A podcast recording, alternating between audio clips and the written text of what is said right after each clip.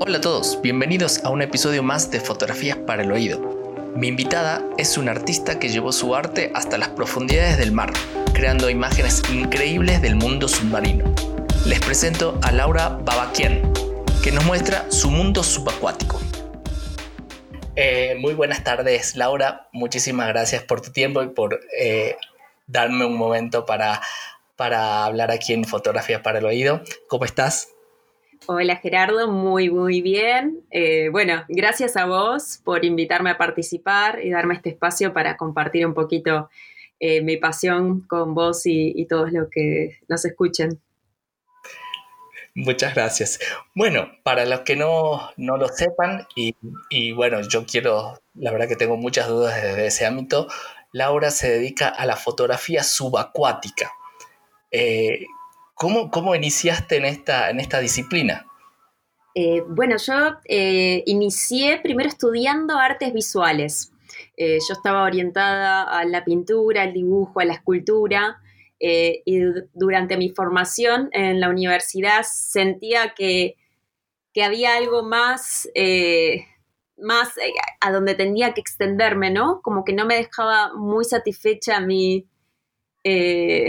el, poder que tenía para manifestar lo que sentía o lo que veía a través del dibujo o la pintura. en un momento de mi vida, durante la cursaba la carrera, eh, sentía la necesidad de un poco de salir de la ciudad, eh, poder conectarme conmigo misma, eh, tener como estímulos, ya sean anímicos, sociales, artísticos, que me generen la, creatividad eh, o las ganas de producir algo en particular eh, que yo estaba buscando. Entonces emprendí en ese momento eh, un viaje en el que tuve que desapegarme de muchas cosas que tenía, de casas, a, distanciarme de mis amigos, de mis perros, algo que me costó mucho, pero necesitaba hacerlo. interrumpí mi carrera de artes visuales, volviendo un poquito para atrás, mientras estudiaba artes visuales, tuve la posibilidad de practicar buceo y la razón por la que comencé a practicar buceo y formarme como buzo fue porque había ido a la exposición de fotografía de un fotógrafo subacuático. Honestamente me lo crucé de casualidad, yo estaba haciendo una exposición eh, en general de diversas fotos y tuve la suerte de cruzármelo y escuchar una de sus charlas, ver proyecciones de sus fotos. Y no sé cómo explicarlo exactamente, fue como algo mágico, pero cuando lo vi, lo escuché, vi sus imágenes, algo adentro mío se prendió y dije, esto es lo que quiero hacer, esto es lo que quiero hacer, no había ninguna duda. Eh, no era un deseo de, de decir, uy, qué lindo poder hacer esto, fue como algo adentro mío que dijo, es esto, y me quiero formar para hacer esto, trabajar con esta luz, estar en contacto con la naturaleza, utilizar mi cuerpo, eh, trabajar en la oscuridad, en la profundidad. Eh, se dio como algo mágico y si bien yo en ese momento no tenía ninguna de las herramientas para practicar fotografía subacática, eh, se sembró algo adentro mío que hizo que de a poco vaya dando pasos que me lleven hacia ese lugar. Entonces, bueno, el primer paso fue formarme como buzo. Eh, el segundo paso fue invertir en una cámara súper simple, chiquitita, compacta, eh, con la que podía sacar fotos básicas, eh, porque era lo que me daba mi, bolsillo, ¿no? Mi presupuesto no podía ir más que eso, con una carcasa subacuática. Y en ese momento empecé a practicar fotos mientras me bañaba en alguna piscina de alguien conocido, abajo de la lluvia, no me importaba. Mi interés era estar en contacto con el agua. De hecho, hasta llenaba como recipientes con agua y ponía objetos adentro del recipiente y le tomaba fotos, alumbraba con linternas desde afuera, experimentaba.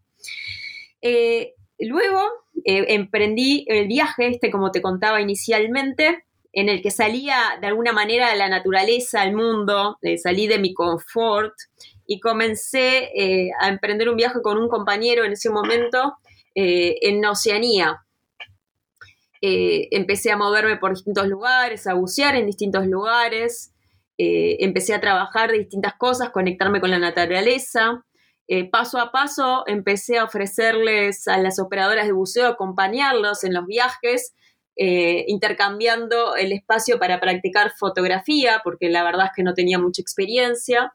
Eh, solamente me llevaba el ojo sensible que, que acarreé toda mi vida y la necesidad de expresar, pero no la, eh, como estudiaba artes visuales, no tenía la verdad una formación técnica sobre el manejo de una cámara, pero sí una eh, una formación eh, que respecta a, la composición, a la luz, a los colores, eh, lo cual para mí fue muchísimo, ¿no? Porque el tema de lo técnico a la larga lo fui aprendiendo en forma autodidacta y, más en la fotografía subacuática, que por más que te formes como fotógrafo en una escuela, la fotografía subacuática es todo un mundo nuevo donde la luz funciona en forma diferente, la, ya sea la natural o la externa, eh, el trípode, los lentes, todo es un mundo nuevo.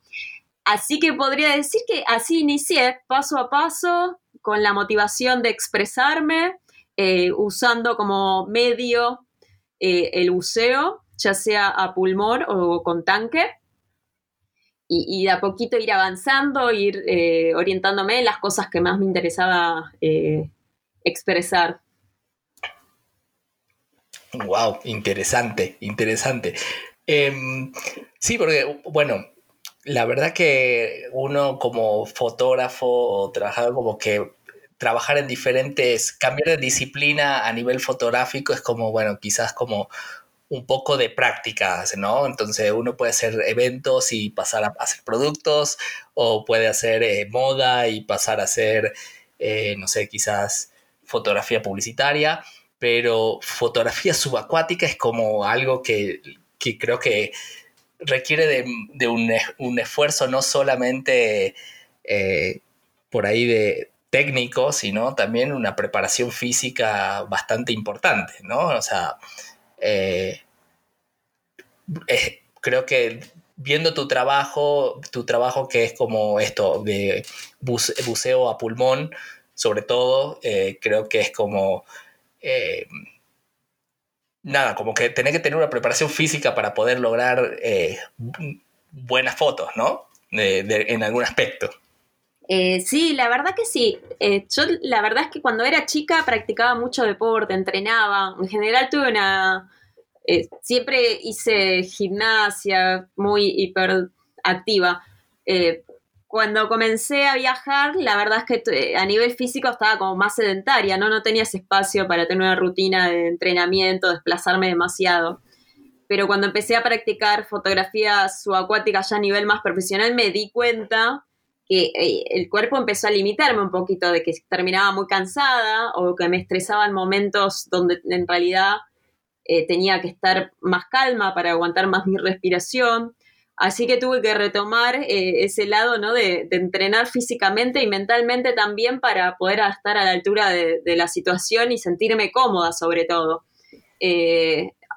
Y cuando empecé a entrenar me di cuenta que me encantaba, que en realidad conectarme también con esa parte física me gusta, me, siempre me gustó, aunque lo haya olvidado unos años de mi vida es muy cierto lo que decís. Eh, recién decías, ¿no? De, hacer fotografía de, productos, de eventos.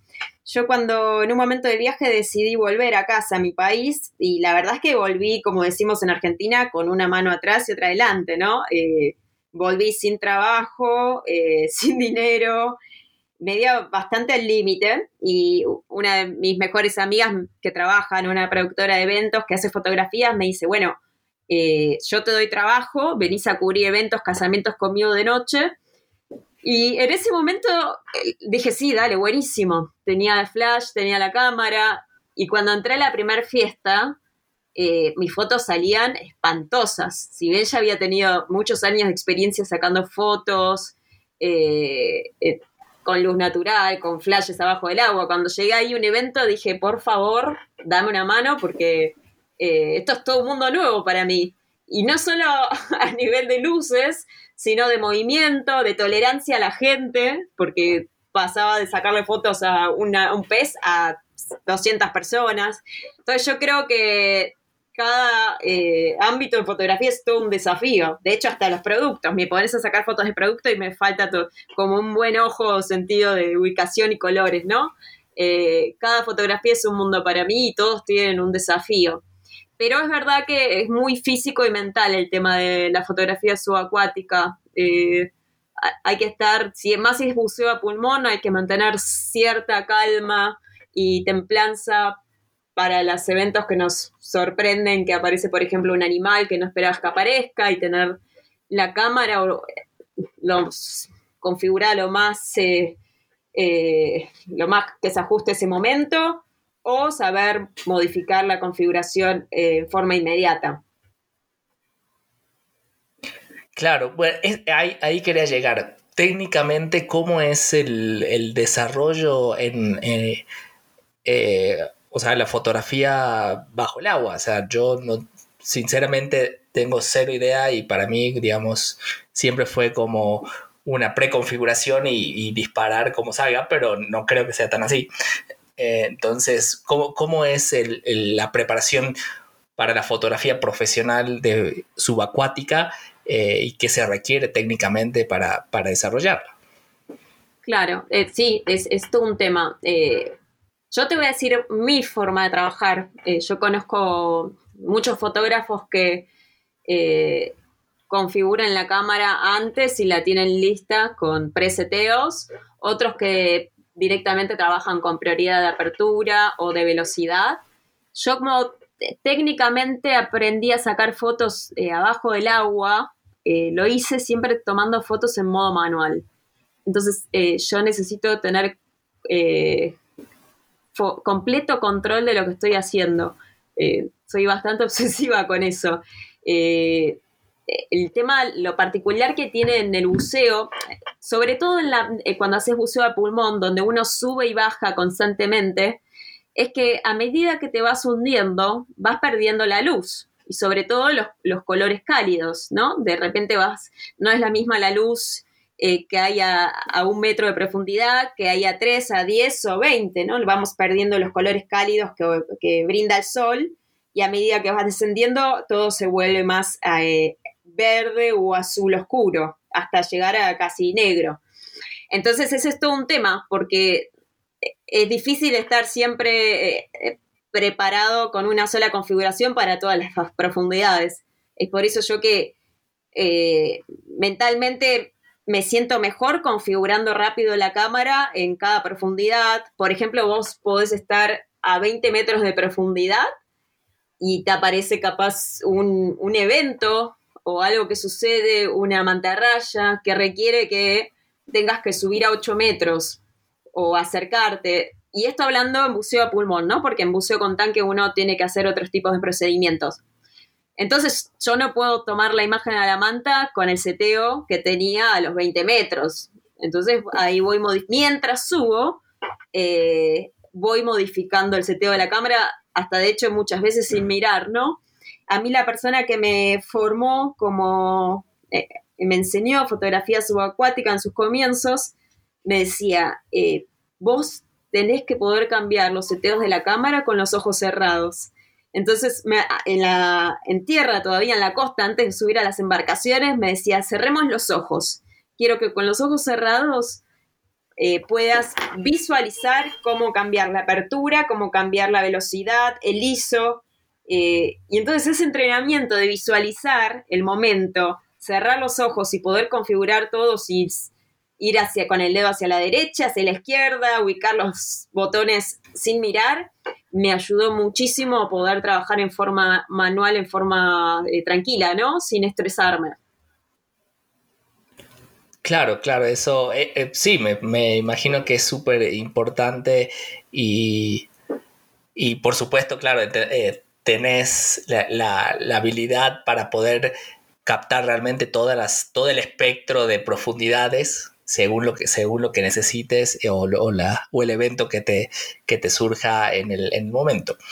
Y a nivel, o sea, ya como, eh, como más que nada a nivel duro, o sea, ¿cómo es una cámara subacuática? O sea, ¿es una cámara común con una carcasa para el agua o es una cámara que está, está creada para, poder este, trabajar bajo el agua. Bueno, eh, con respecto a este tema, eh, uno tiene una cámara normal, que ya puede, puede ser una reflex o una compacta, a la cual eh, le puede comprar un estanco. Un estanco es una caja que puede ser eh, metálica eh, o de plástico, de fibra, la cual se adapta a esa cámara. ¿sí? Hay distintos tipos de estancos en el mercado y el valor de los mismos dependen del acceso a que uno tenga a las configuraciones de la cámara. Por ejemplo, si nosotros buscamos un estanco muchas veces muy económicos, te dejan acceder a solo al apretar el shot de la cámara y disparar eh, y ya. Después hay otros estancos que empiezan como a ser más costosos, donde uno puede acceder a un poquito más de las configuraciones, a más botones. Otros podés acceder absolutamente a todos los botones de la cámara. Bueno, y eso también hace que el estanco sea un poco más costoso. Eh, entonces, cada cámara tiene una gama, toda una línea, un abanico de estancos que van variando por marca y por costos. ¿Sí? Siempre, obviamente, antes de comprar una cámara, si te vas a dedicar a la fotografía subacuática, te recomiendo que mires si esa cámara eh, tiene estancos subacuáticos, ¿no? En general casi todas lo tienen, pero si es una cámara eh, muy vieja o demasiado moderna, hay que primero chequear si hay estancos que se adaptan a ese modelo. Cada modelo de cámara tiene un modelo de estanco. ¿sí? No, no cualquier estanco se adapta a cualquier cámara. ¿sí? Vienen eh, adaptados a cada modelo y marca. Claro, bien, bien, entiendo. Claro, bueno, entonces más que nada es una, una adaptación y no tanto una cámara eh, especial para poder sacar esas fotografías bajo el agua. Exacto, exacto. Todo el que tiene una cámara de fotos hoy puede entrar a internet y fijarse qué estanco se adapta a esa cámara, ¿sí? Eh, no hay cámaras que vengan, hoy en día, antiguamente sí lo habían, pero no hay cámaras que sean solo subacuáticas. Eh, o puede haber algunas compactas que son para personas que practican turismo. Eh, si no me acuerdo, hay unas Panasonic, creo que vos podés hundirlas 10 metros, pero son compactas, chiquitas, no son para algo profesional. Em, pero en general, sí, vos eh, tenés la cámara por un lado y el estanco por otro. Bien, perfecto, perfecto. Entiendo, entiendo cómo, funciona ahora. ¿Y cuál fue como tu, o sea, cuáles son como los retos más grandes o por ahí los, los, que, los más frecuentes a la hora de hacer la, fotografía que haces? Em, bueno, el, primer reto que yo tengo es poder llegar a los lugares que quiero llegar. Eh, a nivel de destino me refiero si quiero ir a cubrir una expedición en Baja California, México, quiero ir al Ártico, a la Antártida. Eh, podría decir que separándolo, eh, bueno, ¿querés que lo diga de vuelta? Pues, sí, sí, sí, por favor. Bueno, el reto más, más grande que tengo a la hora de llegar a, mi objetivo es primero poder alcanzar el destino donde quiero hacer una, un trabajo fotográfico. Por ejemplo, eh, si quiero ir a Baja California, a la Antártida, al Ártico, más allá de la fotografía en sí, tengo que lograr llegar a ese lugar. Entonces te podría decir que personalmente que me gusta hacer fotografías en, distintos destinos, primero es poder llegar, ya sea por un proyecto que presente, eh, por eh, un trabajo en un barco, una expedición. Ese es el primer desafío que tengo.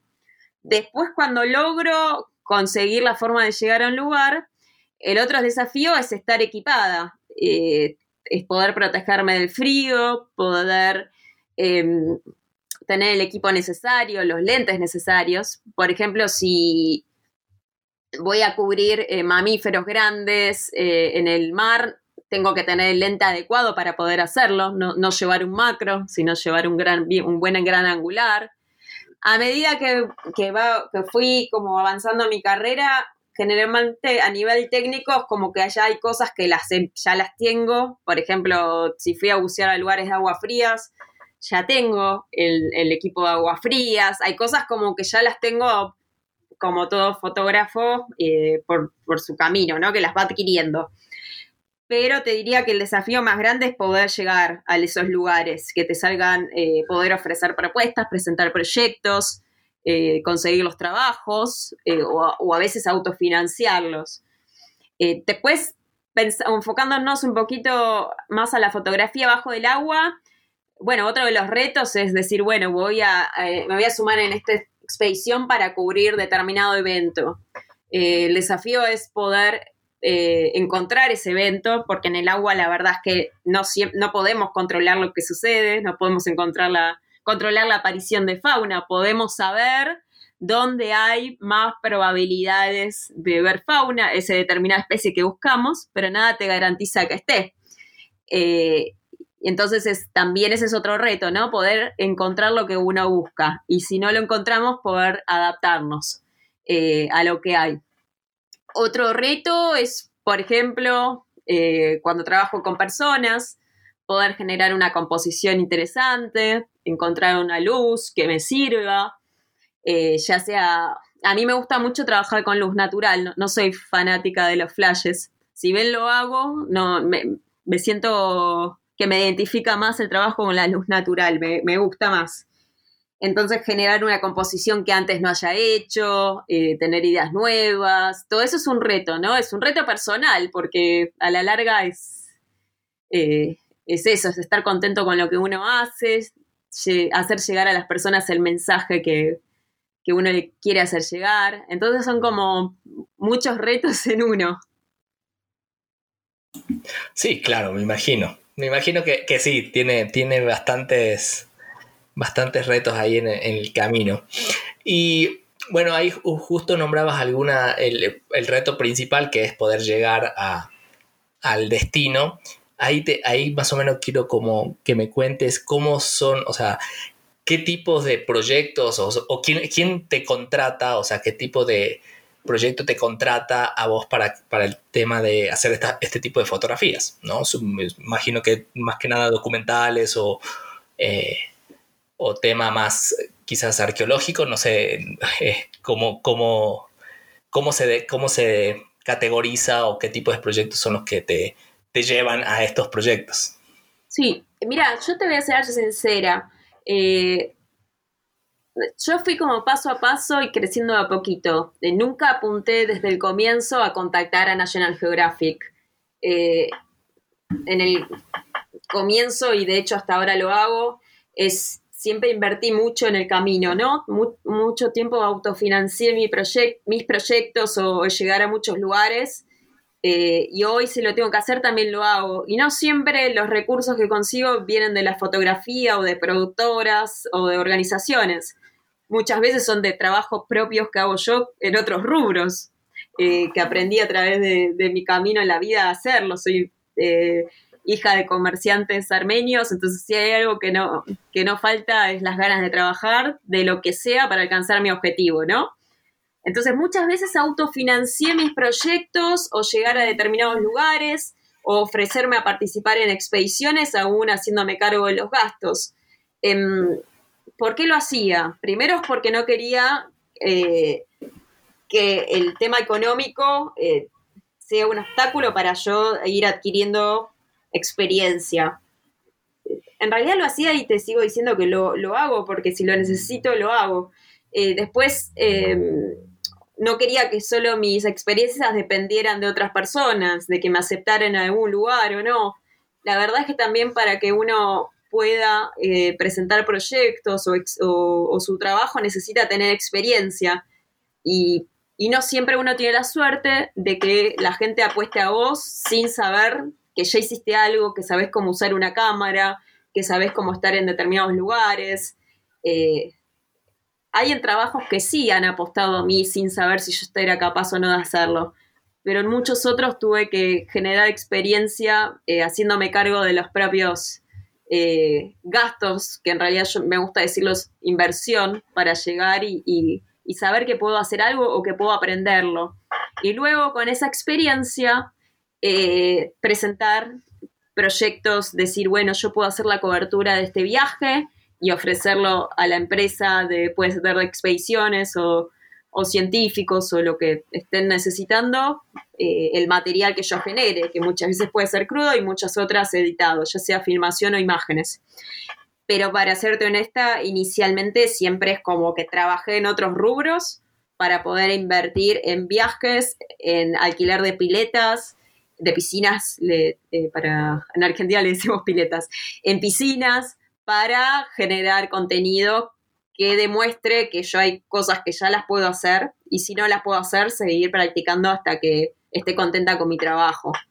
Eh, eso es inicialmente. Y después hoy en día, o después a lo largo del camino, sí presenté proyectos em, de, bueno, como te dije antes, coberturas de, eventos subacuáticos, eh, ya sea en competencias, en viajes, en expediciones. Em, tuve la oportunidad de, trabajar en un documental, Naufragios de la Patagonia, eh, en donde yo no tenía experiencia trabajando largas horas en aguas frías todavía, dentro de los barcos. Y, bueno, ahí el director Uriel eh, Sokolowitz, de alguna manera, eh, ahí es uno de los ejemplos en el que confió y apostó en mí en que podía hacerlo. Y de alguna manera me agarró la mano desde su experiencia personal para que yo logre realizarlo eficientemente. Y, fue todo un camino de aprendizaje que yo estaba en un estado de estrés altísimo porque nunca lo había hecho, quería dejar contentos a todos de que lo quisiera sirviera, eh, así que fue como una presión eh, personal, ¿no? Conmigo misma de decir, che, tengo que hacer esto, eh, tiene que salir bien y que les sirva el material. O sea que ahí de alguna manera todos nos, va, el director como yo me, nos tiramos a la, a la pileta y fuimos aprendiendo en el camino. Ese es otro de los ejemplos, ¿no? De cosas que, que se van haciendo eh, y se van aprendiendo en el, en el andar. No, claro, claro, totalmente. O sea, la, experiencia va, va haciendo ahí su, magia.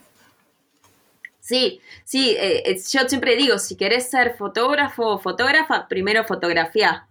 Eh, apostar a decir, yo quiero ser fotógrafo y, por el solo hecho de comprar una cámara y salir a sacar fotos, el fotógrafo eh, se hace en el camino, ¿no? en la práctica. Eh, y, también tenés que ver si te gusta. Si te gusta, si lo disfrutás, si lo disfrutás para, para hobby o para modo profesional, qué área de la fotografía disfrutás. Es todo un camino hasta de ver si te gusta, cómo te sentís. No solo el resultado, sino lo que uno tiene que hacer para alcanzarlo, si se siente cómodo, eh, si lo motiva.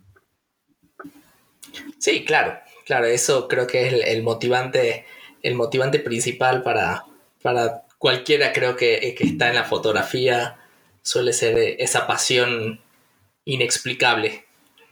Totalmente, que se aprende a través de, la práctica. No hay, no hay, creo que no, creo, ¿no? Mi opinión que no hay otra forma. Uno tiene que vivirlo en carne propia, eh, no alcanza con lo que te dicen que es o cómo es, sino eh, probarlo, probar todo, siempre probar y estar súper abierto, los oídos bien eh, afilados a las experiencias y a los que... A, las personas que admira o a las personas que, generan motivación o son abiertas contando sus, caminos, escuchar siempre a las personas que, tienen, que saben de cosas que no sabemos, eh, y también después transmitir a, los que nos piden consejos o cosas, eh, asesorarlos, ayudarlos también. Eso es algo que yo aprendí eh, a lo largo del tiempo, que, todo lo que a mí, yo recibí tengo que devolverlo de alguna manera. Me costó entenderlo y después me di cuenta que no, que es súper rico y nos enriquece a todos. Exacto, exacto. Buenísimo. Eh, Laura, me gustaría que me cuentes si tienes ahí entre, entre todas tus experiencias alguna anécdota así como, bueno, que creo que creo que para cualquier, eh, para todos los fotógrafos que trabajamos en la superficie sería como un wow tremendo. O sea, ¿qué, qué, experiencia tuviste bajo el agua que, sea como memorable? O sea, alguna anécdota que, que puedas contarme. A ver, qué pregunta tan difícil. Cada vez que me hacen esa pregunta es como si que la tengo que pensar de nuevo, de cero. Eh, a ver, toda experiencia nueva que se me presente, que jamás se me haya presentado anteriormente, se me sube la adrenalina al máximo. ya sea una experiencia simple o, no, ¿no? De que me agarre en una tormenta en el medio del mar, eh, a que me haya encontrado, un microorganismo que no conocía. Eh, tuve la última vez el año pasado en Baja California, en México.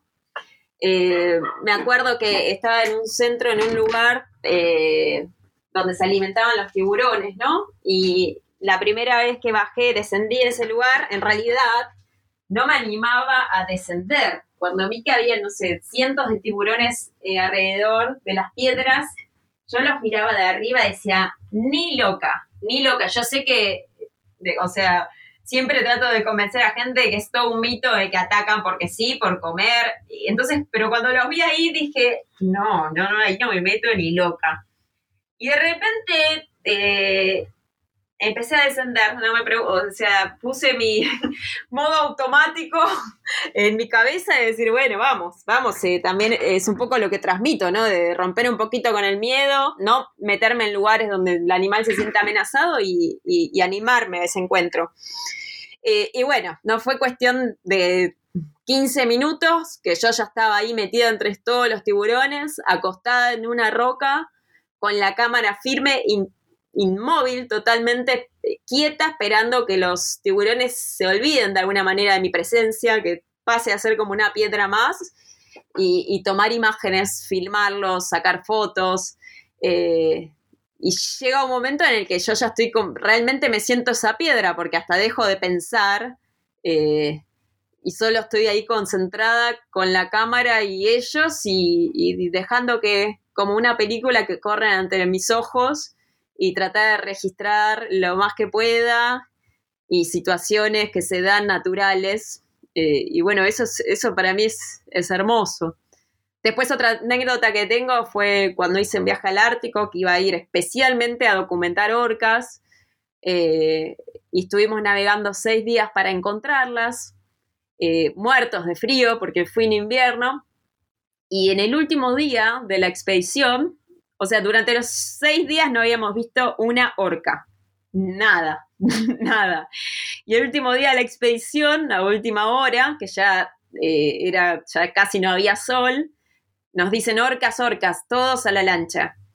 Bueno, subí a la lancha, muerta ya de frío antes de entrar al agua, y venían, cuando ya estábamos en el agua, eh, venían cientos de orcas hacia nosotros, hacia los buzos, estábamos en apnea, y cuando las vi, la última vez que las vi, la vi en la superficie, que como que se tomaron como impulso para hundirse, y cuando ellas hicieron eso, yo hice exactamente lo mismo, yo estaba, ponerle a, a 20 metros de distancia de ellas, y cuando bajé a la par de ellas, eh, bajamos, bajamos, bajamos, y se eh, desaparecieron en la profundidad.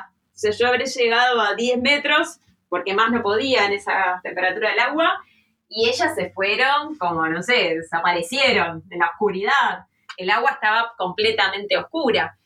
Y, ese fue mi mayor, eh, o sea, encuentro con ellas. No tengo ni una foto. Antes de saltar a la, de la embarcación las vi, dije, ya está. Que sea lo que tiene que ser, ya estoy contenta, mi vida llega hasta acá, si me llega a pasar algo, me congelo o algo, como que dije, en ese momento me entregué al momento y dije, ya está, de hecho me acuerdo que lo pensé, ya está, que sea lo que tiene que ser. Y bueno, me tiré y no volví con una foto de esa expedición, era un trabajo, tenía que presentar la documentación de las orcas, no tengo una, te juro Gerardo, no tengo una foto de una orca. Y tuve que reinventar el proyecto y con osos polares eh, y, nada, era perder el proyecto y todo lo que yo había presentado para hacer y, no poder cubrir todo el viaje. Bueno, esas son algunas de las anécdotas que me voy acordando, pero tengo así cientos, de chiquititas simples hasta cosas que me movilizaron mucho. Uy, sí, claro, porque bueno, no, solo, o sea, uno, uno genera el proyecto, pero también es como, tiene el 50% del control, o sea, uno controla la cámara, pero que aparezcan las, los animales para, poder fotografiarlo, eso ya es otra cosa. Además, me imagino con el clima, el frío, eh, no, debe, no debe ser como, como fácil eh, como transcurrir esos, esos días y, sobre todo que no, no aparezcan. Claro, uno puede preparar el equipo, tener el lente correcto, haberse entrenado para estar en agua fría físicamente, llegar hasta ahí, pero ya no podés, eso es lo único que podés controlar, pero el clima, el viento, la fauna, eh, todo eso ya queda a las manos del destino. Claro, exacto. Sí, sí, me imagino, es una, una cosa de, pero igual, o sea, yo solo, yo mientras contabas me imaginaba la situación, o sea, como, no sé, ver venir cientos de orcas y saltar al agua así como así, o sea, para mí es impensable, de, de movida así como como, como a simple vista, pero el, hecho de, la acción de que saltaste y, te, te sumergís junto a ellas es como una locura, o sea, de película. Literalmente para mí lo siento de película. Sí, es, eh, creo que es parte también un poco de la forma en la que yo hago las cosas. Hoy te cuento una anécdota que ya es de mi vida personal. Hoy le contaba a una amiga que, decidí irme con mis tres sobrinos de vacaciones una semana eh, sin los padres, ¿no? Mi sobrino era de 5, 6 y 10 años. Y vos me dices, ¿te diste cuenta? O sea, yo me volví loca en este viaje, realmente me volví loca, o sea, fue como súper linda experiencia, pero me la pasé como también estresante. Pues no soy madre y creí que iba a ser algo fácil. Y cuando charlábamos, digo, ¿sabes qué? Le digo, haber, irme, haber decidido agarrar a mis sobrinos así y haber saltado una lancha a, bucear cuando había cientos de orcas es lo mismo, le digo. No lo pensé demasiado. Fui para adelante creyendo que es posible. Eh, y creo que un poco así es parte, o, sea, obviamente me preparo, tengo responsabilidad, ¿no? Eh, trato de hacer todo lo mejor posible, estudiar si es en casos especiales, pero es un poco de decir, bueno, vamos, se puede. Eh, y de todo se aprende. creo que es, un poco también la actitud que sale, porque muchas cosas se, dan así, animándose a tener valor, a tomar la decisión, decir que sí, y después el camino se va dando, ¿no? Con desafíos, aprendizajes, eh, errores, por decirlo de una manera, que a la larga son aprendizajes. Es un poco animarse y, creer que uno lo puede hacer y ir aprendiendo, pidiendo consejos, eh, pidiendo ayuda si es necesario, aceptando que lo que se puede y aceptando que cuando algo no se puede, eh, por responsabilidad, ya sea para cuidarse uno mismo y ya sea el equipo, el buceo, en general las personas, eh, tiene que saber eh, terminar algo, decir, bueno, hasta acá llegamos por el bien de todos. Eh, si veo que eh, ahí tengo un compañero o una compañera que ya está muriéndose de frío, está entrando, puede entrar una hipotermia, no voy a insistir en quedarme más tiempo para tomar una foto que no había conseguido. Entonces hay que tener como cierta responsabilidad también hacia el prójimo. Sí, claro, totalmente. Es, eso creo que es parte de, también parte del trabajo, ¿no? Las responsabilidades. Y a ver, tengo como esta, esta duda como, como personal, más que nada. ¿Qué se siente, qué se siente estar sumergido a 10, 15 metros bajo el agua? Eh, no sé, en, una situación como más tranquila o sea, ¿qué se siente estar en, en esas profundidades? Respondiendo a tu pregunta de qué se siente, la puedo definir en una palabra y es silencio. Siento silencio, realmente. Eh, desconexión, por un lado, del mundo exterior, de los ruidos de la contaminación acústica, a una conexión conmigo misma y el entorno. O sea, ese mismo silencio que hay en el ambiente subacuático hace que no podamos pensar en si no fui a pagar algo, si tenía una obligación, si tenía eh, un compromiso. es como tu mente está en el aquí y ahora en forma plena. E, eso, así puedo definir lo que se siente. Silencio. en no, genial, genial. O sea, y eso, eso también es algo muy difícil de, encontrar, el, absoluto silencio. Eh, creo que hay pocas, pocas eh, momentos en los cuales se puede como disfrutar ese momento y, por eso me por eso tenía como la, intriga que es que se siente eh, ahí estar en esas profundidades y, y bueno, y ver los paisajes que se deben ver, porque obviamente creo que para el 90% de los mortales eh, terrestres no, no, conoce realmente cómo se ve un, un océano, un mar, eh, algo bien decir desde como en primera persona. Sí, sí, bueno, yo creo que a cada uno le hará sentir distintas cosas, pero sobre todo eso. Y después, eh, ya que somos, eh, la mayoría somos eh, amantes de la fotografía, otra cosa que me pasa visualmente es que no hay línea horizonte. Entonces todo es infinito y posible, por decirlo de una manera. claro, claro. No, hay estructura. No existe. Es, eso está muy bueno, muy buena, muy buen punto, punto de vista de eso sí, sí.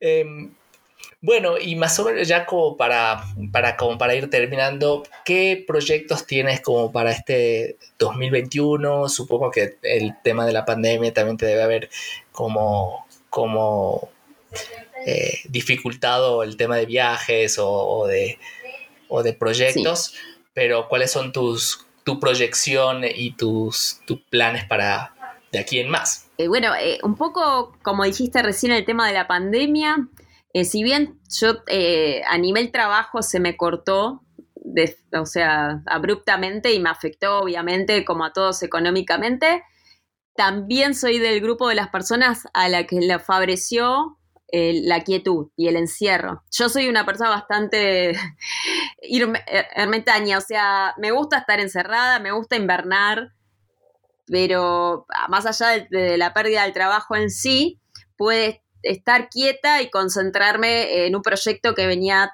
eh, eh, soñando desde hacía mucho y que ahora lo voy a presentar dentro de poquito, que te puedo dar la primicia, por favor, que es, eh, voy a publicar es la, primera vez que lo digo públicamente, así que espero pronto tenerlo tenerlos en mis manos para poder enviártelos y a todos. Es un diario interactivo, ¿sí? Impreso. Eh, inicialmente eh, es, un cuaderno, yo me gusta decirlo porque es funcional, eh, porque está dividido en tres secciones. Una es con, y con imágenes, ilustraciones a todo color. Tiene relatos de viajes, de mis viajes. Eh, habla un poquito sobre todo los océanos, la fauna subacuática, tiene algunos juegos, tiene toda una sección que, tiene hojas en blanco para que uno también pueda usarlo a modo de, cuaderno para anotar lo que quiera, tiene sonidos, eh, tiene distintas ahí sorpresitas, y inicialmente este proyecto iba a ser con imágenes subacuáticas, pero eh, no me cuando empecé a hacer pruebas y armar los bocetos, me di cuenta que la imagen impresa en papel no, subacuática no me dejaba muy, muy feliz, ¿no? Como se veía.